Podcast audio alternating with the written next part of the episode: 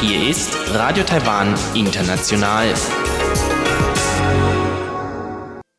Radio Taiwan International aus Taipei, Taiwan. Herzlich willkommen.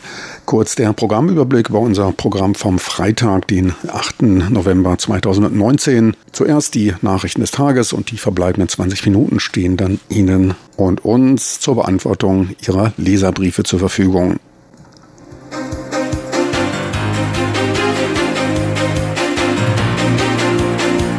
Hier ist Radio Taiwan International mit den Tagesnachrichten vom Freitag, den 8. November 2019. Die Schlagzeilen. Agentur zur Förderung der Kreativindustrie und Verbreitung der Kultur Taiwans eröffnet.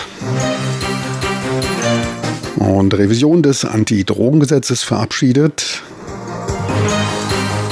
Experten Chinas 26 Anreize zielen auf Vereinigung mit Taiwan ab. Und nun die Meldungen im Einzelnen.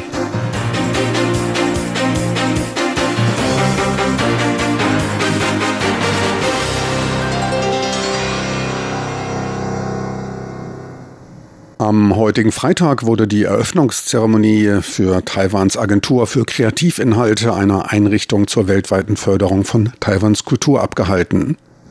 Begleitet wurde die Eröffnung von Präsidentin Tsai Ing-wen, die dabei auf das freie kreative Umfeld und der sich auf dem neuesten Stand befindlichen technologischen Stärke Taiwans hinwies. Dieses biete etliche Möglichkeiten des künstlerischen Ausdrucks, so Präsidentin Tsai.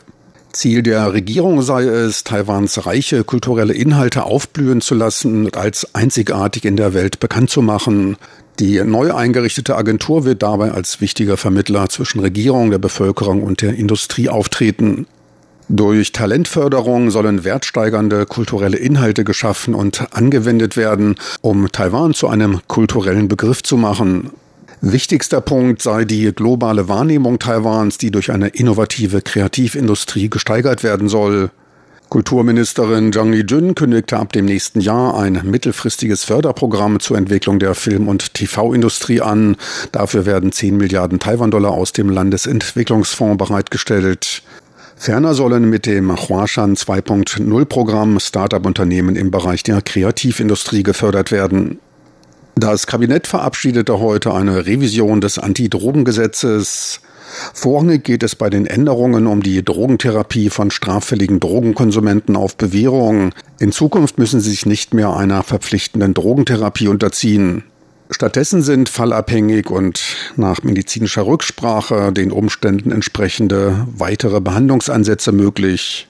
In Zukunft kann ein Bußgeld gezahlt, ein Bußschreiben aufgesetzt und körperliche Arbeit geleistet werden. Dabei müssen sich die Betroffenen regelmäßig einem Urintest unterziehen.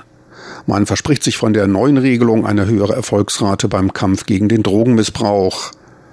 Ferner wurden die Strafen für Schmuggel, Herstellung und den Verkauf von Drogen verschärft. Laut Meinung eines Rechtsexperten und eines Politikprofessors entsprechen die kürzlich von China vorgestellten 26 Anreize zur Anwerbung von Fachkräften aus Taiwan einer sogenannten Wiedervereinigung. Der stellvertretende Generalsekretär der taiwanesischen Gesellschaft für internationales Recht, Lin Ding Hui, sagte, dass die 26 Anreize der in Hongkong angewendeten Ein-Land-Zwei-Systeme-Formel gleichkämen, aber nicht auf die zwei Systeme eingingen. Die taiwanischen Unternehmen in China angebotenen Anreize ermöglichten ihnen, wie ein chinesisches Unternehmen aufzutreten. Dadurch werde die Unterscheidung zwischen beiden aufgehoben, sagte Professor Fan Shiping, Experte für Politikwissenschaft an der Taiwan Normal University. Damit nähere man sich einer Ein-Land-Ein-System-Formel an. Ein Experte des Magazins für KP-China-Studien sieht hinter den Anreizen ökonomische Gründe. China benötigt angesichts der unter dem Handelskrieg mit den USA schwächelnden Wirtschaft Fachkräfte für die lokale Entwicklung. Die Zentrale Wahlkommission bestätigte am Freitag den Termin für die zehnten Parlamentswahlen, die am 11. Januar 2020 abgehalten werden sollen. Die Registrierung potenzieller Wahlkandidaten erfolgt vom 18. bis 22. November. Entsprechende Formulare werden bereits am 14. November ausliegen. Die Parlamentswahlen werden zeitgleich mit den 15. Präsidentschaftswahlen durchgeführt. Ihre Stimme abgeben können die Wähler am 11. Januar dann von 8 Uhr morgens bis nachmittags um 4 Uhr. 113 Parlamentssitze werden vergeben, 73 davon über Direktmandate, 34 Sitze über die Parteiliste. Die verbleibenden sechs Mandate werden von Vertretern der Ureinwohner belegt. Die verbleibenden sechs Mandate sind Vertretern von Ureinwohnern vorbehalten. Taiwan hat elf neue US-Dollar-Milliardäre, ging aus dem Milliardärsreport 2019 hervor, der jährlich von der Schweizer UBS Bank und dem Finanzberater PwC zusammengestellt wird. Da allerdings sechs Superreiche aus Taiwan nicht mehr in diese Kategorie fallen, stieg die Zahl der Milliardäre lediglich um fünf auf jetzt 40 an. Die neu gelisteten Milliardäre kommen aus dem Einzelhandel, dem Rohstoffbereich bzw. dem Immobilien- und Finanzsektor. Taiwans Milliardäre konnten ihr Vermögen um 1% oder 1,1 Milliarden US-Dollar erhöhen. Durchschnittlich besaß jeder Superreiche 2,1 Milliarden US-Dollar. Laut PwC Taiwan sind die Zahlen für Taiwan recht stabil, da sowohl der Aktienmarkt als auch die Wirtschaft keinem großen Einfluss der Handelsstreitigkeiten zwischen den USA und China unterworfen sind. Das Jahr 2018 verlief damit für Taiwan-Superreiche deutlich besser als für Milliardäre weltweit. Global sank deren Vermögen um 4,3 Prozent auf 8,5 Billionen US-Dollar. Das Durchschnittsalter der Milliardäre belief sich in Taiwan auf 69 Jahre und lag damit um fünf Jahre über dem globalen Mittelwert. Angesichts des hohen Alters rechnen die Finanzdienstleister für die nächsten 20 Jahre weltweit mit einem intensiven Vermögenstransfer. Für Taiwan rechnet man wegen des Mangels an neuen erfolgreichen Start-up-Unicorns im nächsten Jahr mit einem ähnlichen Ergebnis.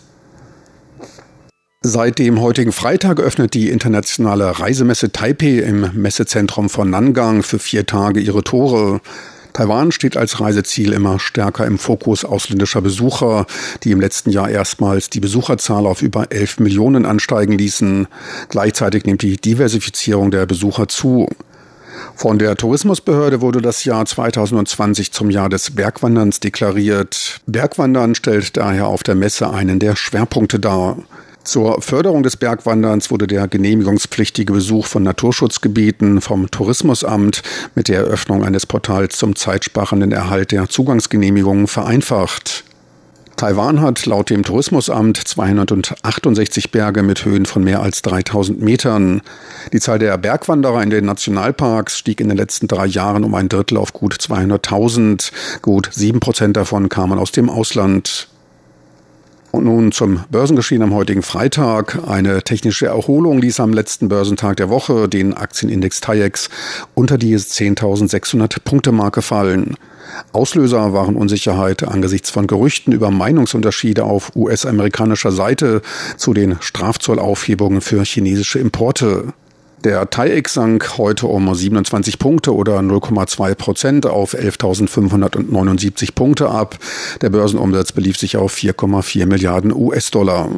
Ein kurzer Blick auf den Devisenmarkt. Der US-Dollar bei 30,35 Taiwan-Dollar. Der Euro wieder etwas schwächer bei 33,57 Taiwan-Dollar.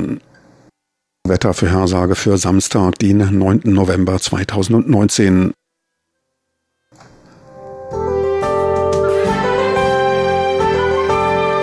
Das Wetter.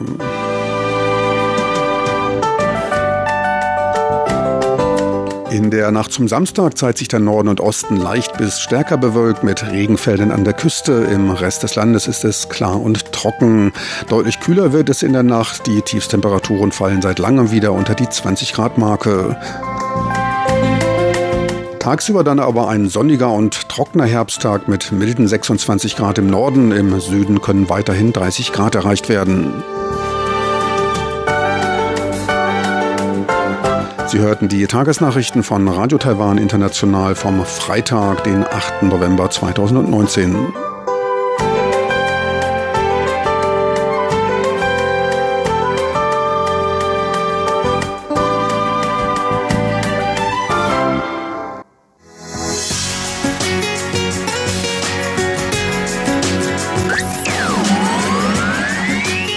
Radio Taiwan, international aus Taipeh.